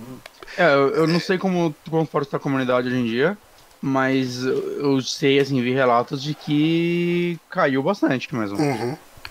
E eu acho que, assim, é, quando eu penso nesses jogos que envolvem, que, que requerem muito envolvimento da, da comunidade para funcionar, né? Porque é um jogo pura, é, uhum. é, é, essencialmente multiplayer. Uh, me vem na cabeça muito o que foi a evolução de Destiny 1 para Destiny 2. Uhum. E ela, no, assim, uh, eu comprei o Destiny 2 aqui do Steam, né? Na verdade, ele tá disponível numa versão free to play e tal, mas eu comprei as expansões, então eu tenho uh, uma parada liberada ali, tem um monte de missão nova pra fazer e tal, tudo. Mas eu achei ele, na essência, tão parecido com o Destiny 1 uh, ah, que não me chama atenção, não me dá vontade de jogar. Uhum. Uh, eu não tenho empolgação de jogar ele como eu tinha de jogar o Destiny 1. Um, por outro lado, o Destiny 1 ele já era um jogo. Uh, um, eu acho que ele tinha coisas o suficiente para se fazer para se manter interessante e eu entendo o quanto que a, que a, que a, a, a Band fica perdida em saber para onde ela cresce com um Destiny uhum. 2. Um, Overwatch 2, quando eu paro para pensar nisso, quando eu paro para pensar em Overwatch, eu consigo pensar para tantos lados que esse jogo poderia crescer, tanta coisa que poderia ser feita em cima dele para fazer ele se tornar uma experiência uh, complementar, uma, uma, uma experiência que fosse uma evolução em relação ao Overwatch 1, que eu acho que faz muito sentido, não fosse todos os problemas que a, que a Blizzard está tendo uh, com relações públicas por causa de todo o fiasco envolvendo a censura em cima do pessoal que está protestando uh, a favor de Hong Kong. Uh, eu acho que seria um anúncio que todo mundo ia parar para olhar e, e, e, ia ser um dos grandes destaques da BlizzCon desse ano. E corre o risco de ser ofuscado por causa do, enfim, de tudo esse todo esse fiasco que eu falei. Hum. Eu não sei, cara, que assim, quando eu olho o Overwatch, acho que até quando ele saiu, o que me animava de pegar ele, fez eu pegar, foi pensar, tipo, ah, eu vou com. Os jogos da Blizzard têm vida longa, eu vou pegar esse jogo, não vou colocar mais um real dentro dele, daqui a cinco anos, quando eu baixar ele, vai ter conteúdo novo. Uhum. Eu não sei, cara. Eu não sei o que pode ser feito em Overwatch 2 que não vai aparecer coisas que poderiam ser colocadas no 1 como upgrade. Ah, sim. Eu acho que desse ponto de vista eu até concordo com você, mas eu acho que você lançar o jogo como um jogo novo, eu. Bom, primeiro que tem a questão do investimento, que você tem esse retorno de investimento, né? Uhum. Porque mesmo que você fale, ah, Blizzard sempre faz a atualização dos conteúdos, mas muita dessa atualização é paga, né? Se a gente parar em, nos, nas expansões de, de WoW, ah, tá. ah, sim, sim, que, sim, que beleza, é o conteúdo beleza. massivo mesmo, né? Uhum. É que no caso do Overwatch, o, o que eles cobram é só pra você conseguir comprar. É só vai sumir de novo. Dá uma olhada aí no seu cara. cabo. Ah, não, não, voltou, voltou. Eu esqueci a frase que eu usei. Não, eu estava falando ah, de do Overwatch, que... atualização. É, então, Overwatch, a única coisa que é paga são as loot boxes, né, uhum. né? Que você pode pagar para conseguir mais. As atualizações são todas de graça, os eventos, modos de jogo novo, personagem, cenário. Ah, sim, sim. Né, o que eu acho um modelo de negócio muito bom. Ah, a galera sim. reclama que ah, esse jogo não podia ser vendido a 60 dólares porque não tem single player. Eu discordo completamente. Não, não, total. Você compra um Call of Duty, você paga 30 dólares nele, você tem uma campanha de 5 horas e um multiplayer que vai durar 10 meses até anunciarem o próximo. Uhum. Saca? É, aqui pelo menos você pagou 60 dólares, tá aí. Quanto tempo tem esse jogo já? 4 anos? Nossa, pra caramba. Né? Então eu acho que é um investimento, se você for considerar quantidade de conteúdo, muito maior do que É, qualquer Call of Duty Battlefield. Eu entendo o que você falou a respeito das atualizações, mas eh, eu, eu sinto que quando você lança como Overwatch 2, eu consigo imaginar isso funcionando como um atrativo maior. Eu, já eu consigo imaginar a galera, tipo, quem tem interesse pelo 1 e que não recupera nem com as atualizações, não vai ter interesse pelo 2. Hum, Eu acho que não- tem esse Eu não risco. sei, eu, eu acho que eu discordo. Porque, é. porque eu fiquei muito empolgado por Destiny 2 quando anunciaram. Hum. Até eu começar a ver os reviews falando que era exatamente igual a 1. Mas eu acho que Destiny 2 faz mais sentido porque ele, como posso dizer, por o fato dele ter um foco até em campanha, essas coisas. Então, tipo, ah, mas vamos o Destiny 2, eu conseguiria imaginar é, justamente isso que você falou, ahn, de um ponto de vista parecido com o, o World of Warcraft.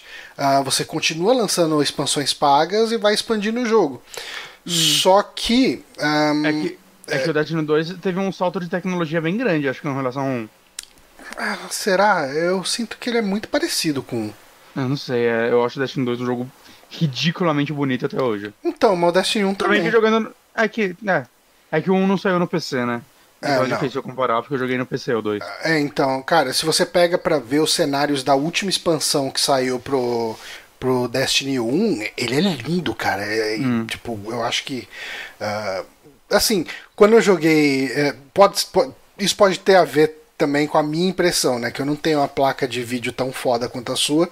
Então, em matéria de gráficos, de maneira geral, ah, eu não senti um salto tão grande indo pro PC. Se bobear, teve até downgrade. Não, down- não chega a ter downgrade, né? Não, nem ferrando, cara. É, mas não chega a ter downgrade, mas é muito parecido com o que eu, que eu tinha no Play 4. Uhum. É, mas, assim, é, é, no caso de Destiny, eu sinto que para eles crescerem com uma expansão para console já não rolava mais. Eu não sei como funciona o tamanho de um World of Warcraft com todas as expansões num HD. Também não faço ideia. É, mas o Destiny 1 no, no Play 4 ele já tava, sei lá, com 70 GB para mais. Uhum. É, com, com todas as expansões. E sei lá, acho que chega uma hora que você tem que virar e falar, porra, mano, ninguém vai mais jogar o primeiro cenário, as primeiras fases ali e tal. Vamos cortar esse negócio fora aqui e botar outra campanha e foda-se. É. Isso Liberar espaço na, espaço na HD, sei lá. E eu acho que um jeito de fazer isso é realmente lançar o jogo 2. Com outros cenários, Uhum. outras coisas, pra você não, não precisar carregar o legado por tanto tempo, né? É, é, é que eu não sei, eu. é, não sei, é que no caso de Overwatch, talvez seja birra minha mesmo. Hum. De eu olhar pra ele e achar que ah, esse jogo dava pra salvar ainda. É, eu não sei. Eu, não- eu- eu não eu- consigo imaginar o 2 sendo uma diferença muito grande pra um. Nesse- eu então, é que eu acho, assim, pelo que eles estão falando que vai ter mais foco em PVE, ah, ele vai ter esses modos PVE. Não, não é necessariamente uma campanha, né? Pelo visto. É, mas, mas o 2, o 1 um teve já isso. Teve uma outra eventos. coisa, né? de- mas era evento. Eu, eu sinto que se de repente eles fizerem o 2 com um foco em PVE, ah, de repente você pode construir uma estrutura e rebalancear os personagens de uma forma que as habilidades dele façam sentido ah, desde o, da concepção para modos PVE.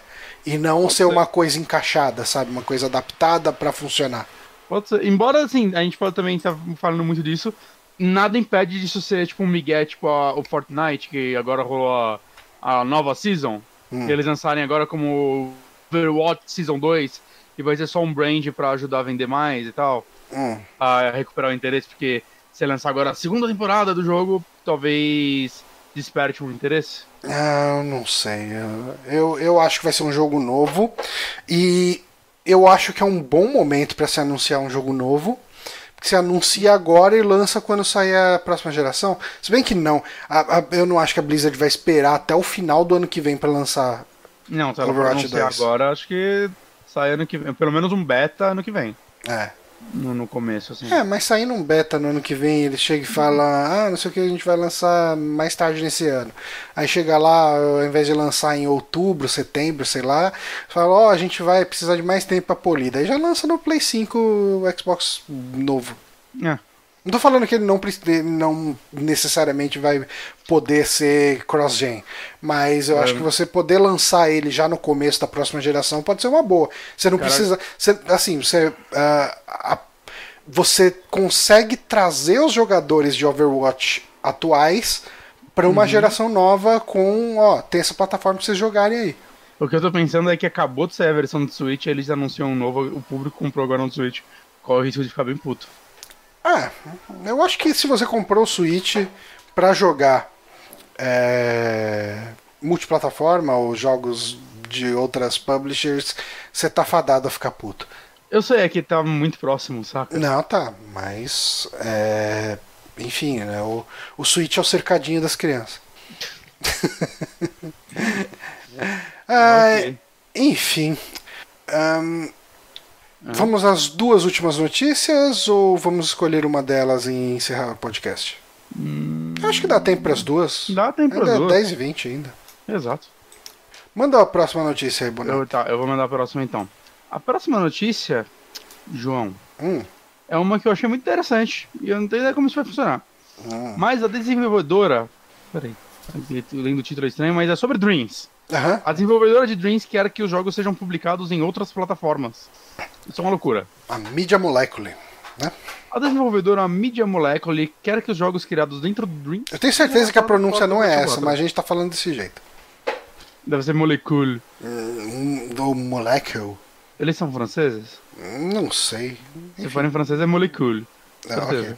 Esse é meu francês. Mas eu imagino que a palavra molecule seja inglesa. Mas Bom, desculpa, whatever. pode voltar. Eh, jogadores dedicados usam as ferramentas do jogo para recriar títulos como Final Fantasy VII, PT, aquele jogo que você botar o Lula no governo, e Metal Gear Solid. Hum. Mas também há quem esteja fazendo coisas novas no ambiente, eh, no ambiente distribuído pela plataforma. Uhum, Em entrevista ao GamesIndustry.biz, uhum. Karim Etorni. Esse é um site que eu devia ler mais. Eu, eu vi um artigo uma vez nele, não lembro sobre o que, que era, mas ele era tão completinho, tão bem feito. Olha aí. Ok.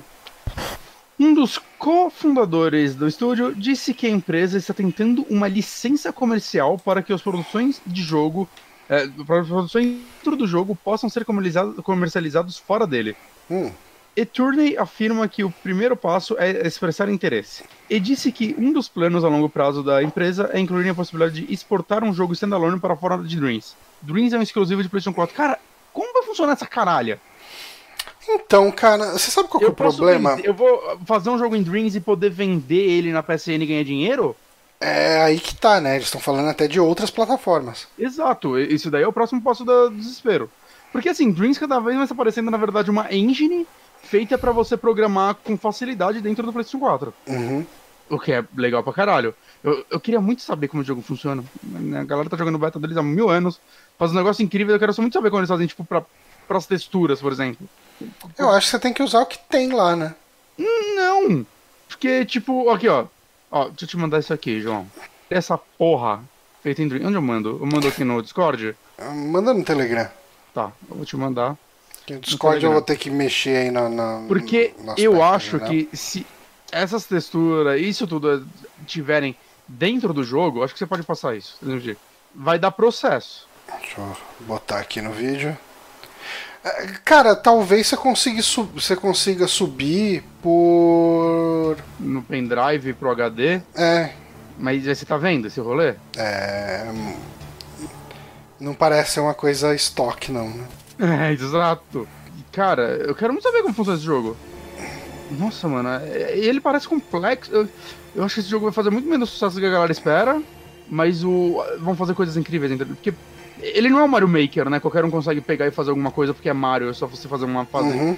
da esquerda pra direita e você faz algo Ele é simples. muito aberto, né? Tem jogo, tem adventure de texto, né? No, no Dreams.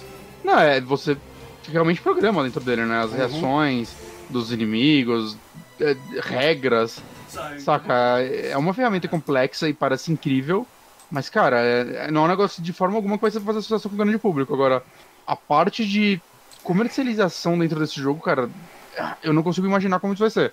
Eu tô curioso. É, cara, você sabe Esse qual que é o problema? pra Play 5 também, Você né? sabe qual que é o problema pra mim? Qual? eu, vai, o vídeo que você mandou aí do, do Metal Gear Solid Hum. é impressionante.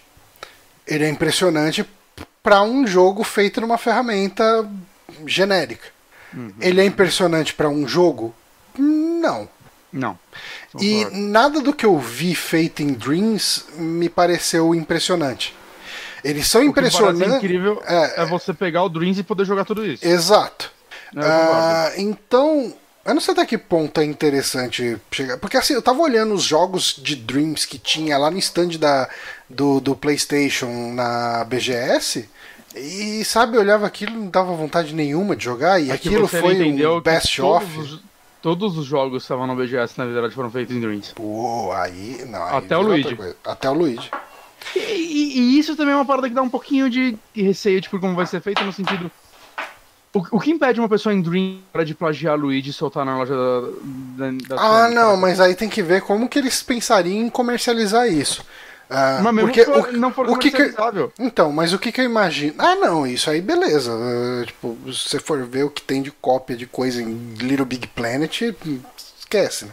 Mas Dreams parece que vai fazer uma cópia mais. Mais fiel, sim. que, que, que pode atrapalhar as vendas de algum jogo, digamos assim. Ah, será? Eu acho que é possível. Mas eu acho que é tanto tempo que você leva pra reprogramar aquele jogo do zero. Eu não sei, a galera vê a, a demo do Final Fantasy VII em uma semana tem um vídeo da galera já jogando isso no Dreams. Ah, mas quanto tempo será que o cara levou pra fazer, baseado no. quanto tempo faz que saiu o Dreams? É, não saiu não, tipo, tá em beta, sei lá. Não, não, mas é- eu tô falando que é super rápido em relação, tipo, mostrar na demo e pouquíssimo depois já tem o vídeo. Hum. Ah, tá sei lá. eu, eu não vejo isso causando um impacto nas vendas dos jogos Mas- originais, não. Mas sabe onde eu acho que o Dreams vai brilhar? Hum. Não é nos jogos que tentam copiar outros que sempre vai parecer um remake deles.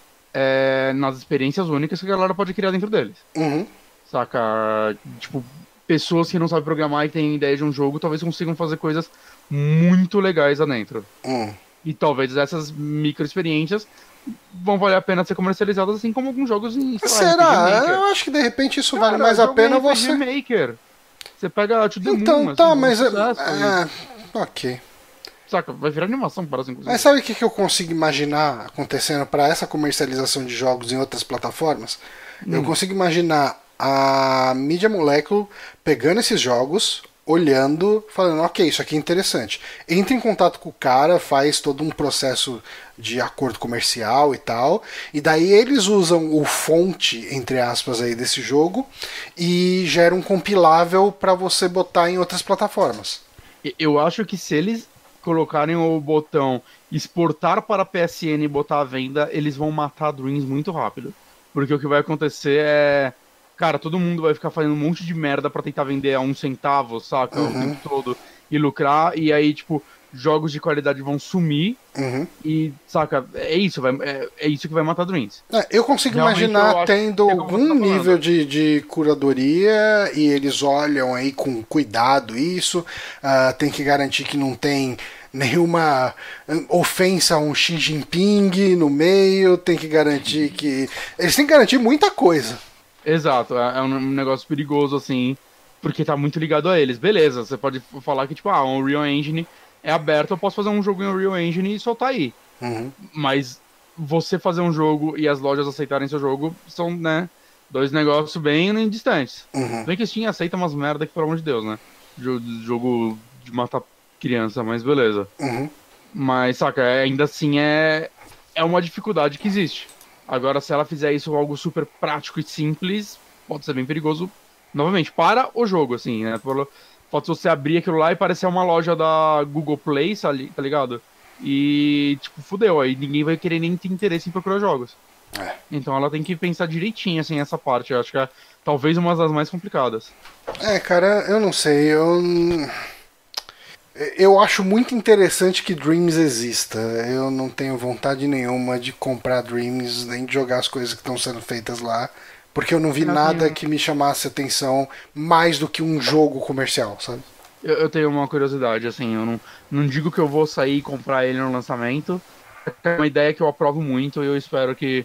É, saca, é, normalmente eu, eu penso nas ideias originais que podem sair daí. Pode ser que saia coisas bem, bem legais.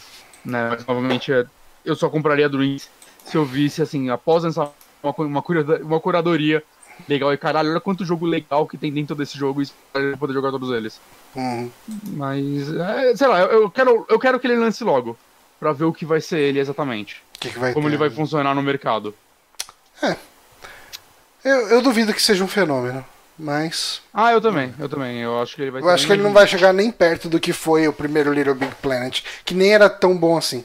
Ah, é isso daí eu sei. Eu sei que ele não vai chegar nem perto do Mario Maker. Não, vixi. Aí. Aí. Okay, eu, eu, tava, eu tava sendo humilde aqui na minha comparação, né, em comparar com Little Big Planet. Mario Maker, não, cara, você já tá falando de coisa que é fenômeno cultural. Uhum. Uh, vamos para nossa última notícia, então? Vamos! Bom, essa notícia aqui está em inglês, então eu vou usar a minha tradução feita em Google Translate para ler. Mas hum. o Steam basicamente está pedindo para que os usuários re analisem os seus jogos, refaçam seus reviews depois de jogar algum tempo. Então vamos ler aqui a notícia na tradução do Google Translate com uma leve revisão. Isso aqui foi um artigo feito pelo Nathan Grayson lá do Kotaku. E uhum. vamos a ele. Existem muitas razões para desconfiar de qualquer análise individual no Steam. Pode ser obsessivamente hiperfocado em uma questão relativamente leve ou, Deus me livre, um jogo adotando uma postura política pode ser parte de um review bomb, pode ser um meme. Agora, porém, a Valve mirou em um dos problemas mais corrigíveis de seu, de seu sistema: revisões desatualizáveis.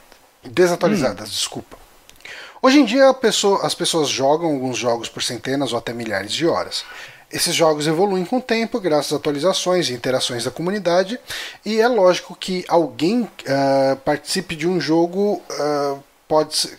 Nossa, é lógico que alguém participe de um jogo pode ser um, um pouco diferente na hora. Nossa, é, é, tá difícil aqui a, a, tradução do Google Translate, mas basicamente o que ele está falando aqui é que a sua percepção do jogo quando ele está na quinta hora pode ser diferente de que depois você jogou 567 horas. Uhum. Portanto, agora, se você dedicar um tempo adicional substancial a um jogo que analisou, o Steam solicitará que você revise o seu review. Hum. Possivelmente não vai ser uma obrigatoriedade, né? Vai ser mais uma sugestão. Boa, imagina é, você não, não revisa, ele te bane. É, te xinga. uh, em resposta ao feedback do desenvolvedor, isso agora é uma realidade. É, do o, o Alden Crawl do Steam, ele falou. Os desenvolvedores nos pedem isso há muito tempo. Uh, mas primeiro precisamos criar a nova biblioteca. Eu imagino que ele esteja falando de biblioteca no ponto de vista de uma library de, de uh, enfim, sistema, né? Hum. Antes que fizesse sentido tecnicamente adicioná-la.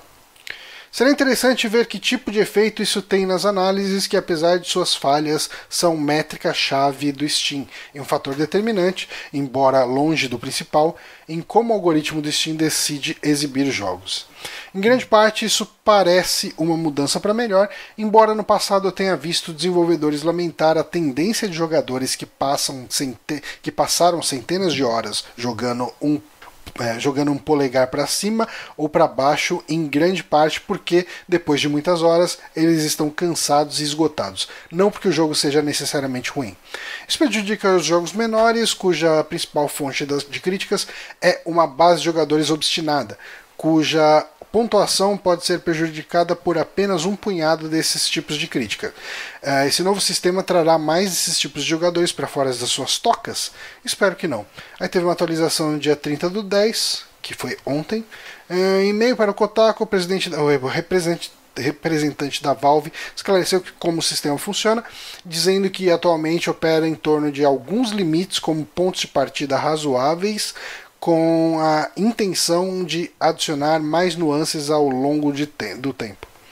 À medida que estudamos os efeitos, a empresa também adicionou outro recurso semelhante destinado a incentivar as pessoas que não revisaram, quer dizer, não fizeram review uh, dos jogos a tentar. Bom, enfim, vamos ficar por aqui porque daí já começa a entrar em muito detalhe. Ah, cara, cara, refazer review de, do Steam, eu não sei quantas pessoas vão se dar o trabalho de fazer isso. Mas eu, eu acho bem justo uh, Sim, isso ser, ser feito. Eu acho que a, a impressão que você tem de um jogo nas primeiras 5 horas e depois jogar 500 horas, ela muda muito. Completamente. Você pode, inclusive, passar a admirar mais o que o jogo faz depois de jogar por ou achar, horas. Ou menos. Ou menos, ok. É, é, o que eu falo assim, que o mais comum, o mais esperado para mim é que você passe a, a, a admirar menos. Uh, por isso que eu digo que você pode até admirar mais. Ah, ok. Não, e tipo, eu não sei, eu, eu não escrevo muitos reviews no Steam. É bem raro, assim, às vezes é quando eu gosto muito de um jogo e tal, eu quero falar alguma coisa lá, mas muito, muito raro, mas eu evito ao máximo escrever sobre um jogo que eu não tenha jogado, saca? Uhum pelo menos bastante, assim, pelo menos uma bastante para eu sentir que eu conheço ele. É, você, sei lá, tipo, jogou mais, pelo menos mais da metade do que a experiência que aquele jogo pode te proporcionar. Exato. Eu, eu tento sempre, né, ter um sentir que eu já entendi o jogo, pelo menos antes de falar alguma coisa lá. Uhum. Né, mas, mas nossa, o que mais tem gente lá, nossa, gente jogo mais sei lá, abriu, você vê o cara, nossa, é um Walk Simulator que bosta, jogou zero, virou uma hora. Uhum. Eu, cara, porque você não começou o jogo com uma K, então é um Walk Simulator. E, nossa, isso é muito, muito comum. Né? Então, sei lá, cara, o Steam acho que deveria até desconsiderar a revista, assim, tirar, saca? Sei lá, é muito. Ao menos que o cara. É uma reclamação válida do tipo, ou oh, o jogo tá crescendo não tá nem abrindo. É. Aí beleza, aí a pessoa tem o direito de ir lá e reclamar, é, ela pagou. Aí não é nem review bomb, né, cara? Ela pagou por um negócio que não funciona, ela pode meter o pau e dar um review Exato. negativo, acabou. Mas saca, é, é foda. A, a falta de curadoria para tudo no Steam é uma bosta. Hum. Né, acho que isso daí já se provou um problema muito grande deles há muito tempo. Mas, não sei, eu, eu, no final, assim, eu acho que é uma boa ideia, assim. Às vezes a pessoa que, que já escreveu sobre o jogo, ela vai continuar jogando. É, ela não iria reescrever, mas o fato dela ver uma mensagenzinha de, ou, oh, cola aí, vê, conta como foi sua nova experiência. É. Motive ela a falar de novo. Será que, pensando aqui, será que a chance de alguém, ó, um exercício aqui, né? Será que a chance de alguém que começou a odiar o jogo refazer o review não é maior do que a de alguém que começou a gostar do jogo? Como é? Peraí, desculpa, não entendi. É, tá, vamos lá, é, é, é complicado mesmo. Quando você odeia uma coisa, você quer falar para todo mundo que você odiou. Uhum. Quando você gosta de uma coisa, você não necessariamente tem essa mesma reação. Ah, sim, sim. É, é, eu acho que é mais fácil a gente vocalizar quando a gente odeia alguma coisa que quando a gente gosta. É Sim. É Será que a gente não pode cair num, num problema onde a gente vai ter muito mais revisões de jogos para negativo do que para positivo? Mas ainda assim, acho que vão ser revisões honestas, né? Eu não acho que a ideia do, dos reviews seja falar bem dos jogos, é falar deles. Uhum. Então, se tiver mais para negativo, é uma. Saca, algo que vai acontecer naturalmente. Mas eu acho que vai ser mais honesto do que a pessoa ter jogado 10 minutos e já postar uma opinião super formada sobre porque o jogo é uma bosta. Uhum. Ou porque ele é ótimo. Saca? Então, não sei, eu acho que. E, e isso daí já, tá, já não é nem responsabilidade da Valve. Ah, sim. Ela não tá já entra numa conversa bem... sobre ética ou qualquer coisa do tipo. Uhum. Tá lá um espaço para você falar o que você achou. Aham. Mas, mas é isso. É isso. É, enfim, eu, eu acho isso mais positivo do que negativo, mas é, muito, muito do impacto disso a gente vai ver quando isso estiver implementado e sendo usado amplamente. Eu acho que se a pessoa já falou bem na primeira vez e ela continuou gostando, ela não vai falar nada. Uhum. Se ela falou mal, tentou mais um pouco e aparecer isso, ela tem uma chance muito grande de. Ah, deixa eu corrigir o que eu falei ali. É. Eu acho que a chance é bem, bem alta. Uhum. Ah, beleza, cara. É isso. Uh, essas foram as notícias que nós tivemos essa semana. Uhum. Queria agradecer quem nos acompanhou ao vivo aqui. A gente teve pouco, poucas pessoas acompanhando hoje ao vivo. Uhum. Uh, é, a gente queria reforçar aqui a questão que a gente falou no começo do podcast a respeito de pautas uh, diferentes da questão de notícias, porque realmente uh, a gente está nesse período onde as notícias começam a cair bastante. E, e, e, realmente o programa tende a ficar desinteressante se a gente se focar no que aconteceu de fato. Uh, então, se vocês tiverem sugestões de pauta que coisas que vocês queiram que a gente discuta, uh, mandem aí. Vocês podem Quero mandar no nosso e-mail no uh, superamigos@gmail.com ou contato@superamigos.com.br. Os dois funcionam, os dois caem no mesmo lugar. O um, que mais? Hum, doem bits. Doem bits, doem bits pra gente. Uh, apoiem a gente no Apoia-se. Uh, Acho que é isso. Hum, é, é isso aí. Tem uma, a gente tem notícias, notícias é, mais coisas pra transmitir nesse momento, eu acho. É isso então, gente. Recados, recados é a palavra que eu tava. Recados, recados. Uh, obrigado quem acompanhou. Até semana que vem, um forte abraço e até mais.